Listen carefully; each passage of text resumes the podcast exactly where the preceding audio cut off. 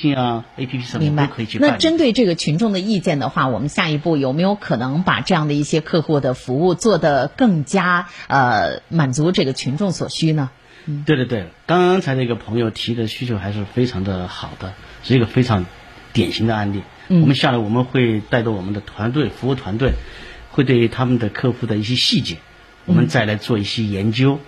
要站在客户的感知的这个角度，嗯让他感觉到这个资费啊，无论是升档升级还是降档降级，嗯，都能够非常的顺畅。对，哎我们也期待着更加顺畅的那一天的一个到来哈。对对呃，首先让群众不能够认为就是我们在这个降资费方面设置了相应门槛啊，这一点我相信也是我们这个电信成都分公司不愿意看到的。对，我们一定会努力的，让每个用户都满意。谢谢。那时间来到最后哈，我们要请出电信成都分公司纪委办公室的副主任范小天。范主任，我想请问的是，作为电信公司。电视新媒体做法有品牌宣传、软性植入、专属定制、活动执行，独家代理成都电视台全频道频率以及看度 APP 广告业务。天成传媒层出不穷，合作热线八四三三六九五五。三生万物，何以致远？我是三和集团董事、执行副总裁陈全，欢迎广大车主朋友们收听成都新闻广播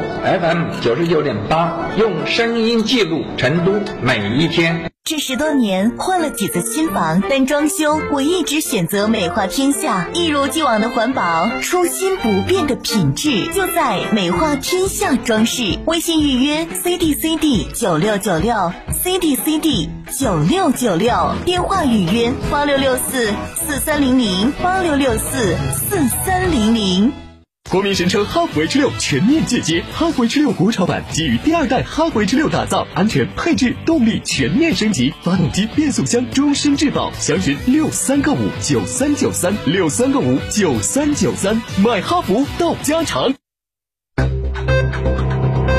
九九八快讯。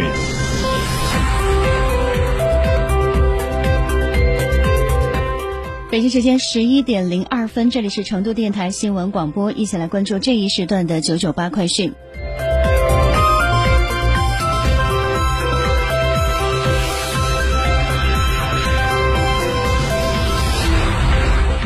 记者昨天获悉，成都市人力资源和社会保障局发布了《成都市人才开发指引（二零二二）》人成都人才白皮书，全面释放城市就业创业机会，精准标明城市人才需求。才需求。该目录编制走访五十八个产业功能区，三千八百余家企事业单位，梳理线上线下十四万余条市场招聘信息，征求一百余名企业家和行业专家的意见，客观反映了当前和今后一个时期成都产业发展急需紧缺人才需求状况。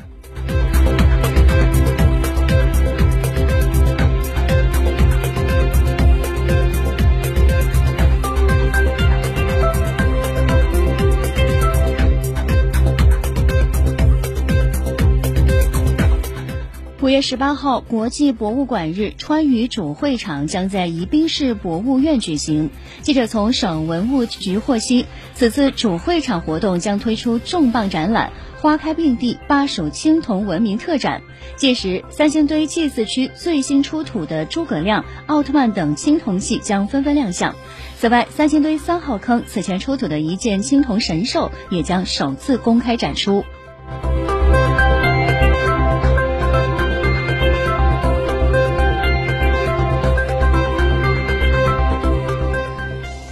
省二零二二年特岗教师招聘笔试将于五月二十一号举行。为进一步做好疫情常态化背景下的考试组织工作，确保广大考生的生命安全和身体健康，四川省教育考试院发布了本次考试有关事项提醒。准考证打印时间：二零二二年五月十六号九点至二十一号十四点三十分。考试时间：二零二二年五月二十一号。考点信息以准考证为准。成绩查询时间预计二零二二年六月二十号。考生需按照规定持准考证、有效身份证件原件、绿色健康码、行程卡和考前四十八小时内核酸检测阴性证明参加考试。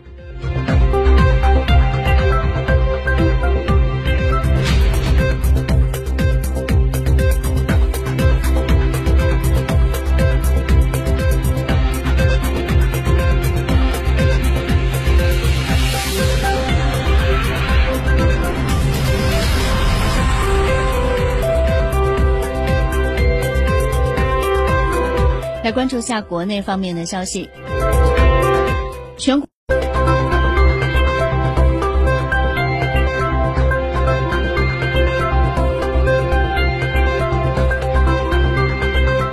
昨天，人力资源社会保障部会同有关方面启动实施百日千万网络招聘专项行动，搭建全国统一、多方联动的网络招聘平台，组织直播带岗，提供职业指导、云课堂等多维服务。首周推出北京、天津、河北、山西四个地方特色专场，行动将持续至八月二十五号，预计提供超千万个就业岗位。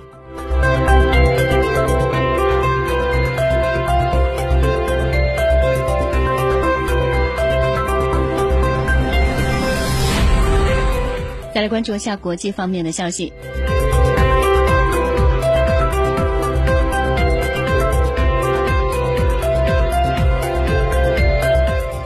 韩国总统尹锡悦十六号在国会发表任内首次施政演说时呼吁，应促进朝鲜半岛无核化与构建南北互信形成良性循环，实现半岛可持续和平。尹锡悦还表示，韩国政府将不受朝韩间政治军事因素影响，随时对朝敞开人道主义援助大门。只要朝方提出需求，韩方将不遗余力提供疫苗、药品、医疗器械、卫生人力资源等援助。